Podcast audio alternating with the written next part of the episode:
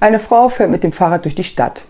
Auf dem Gepäckträger hat sie zwei Säcke. Der eine Sack hat ein Loch, aus dem andauernd 2-Euro-Stücke fallen.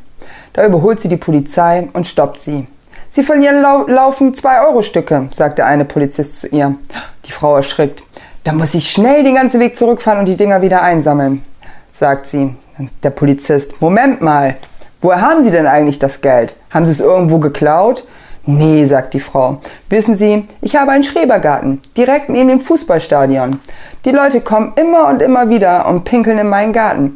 Da habe ich mich eben mal mit der Heckenschere hintergestellt und gesagt, entweder zwei Euro oder ab ist er. Die Polizisten lachen. Gute Idee, sagt der eine. Aber was ist denn in dem anderen Sack? Naja, sagt die Frau, es bezahlen eben nicht alle.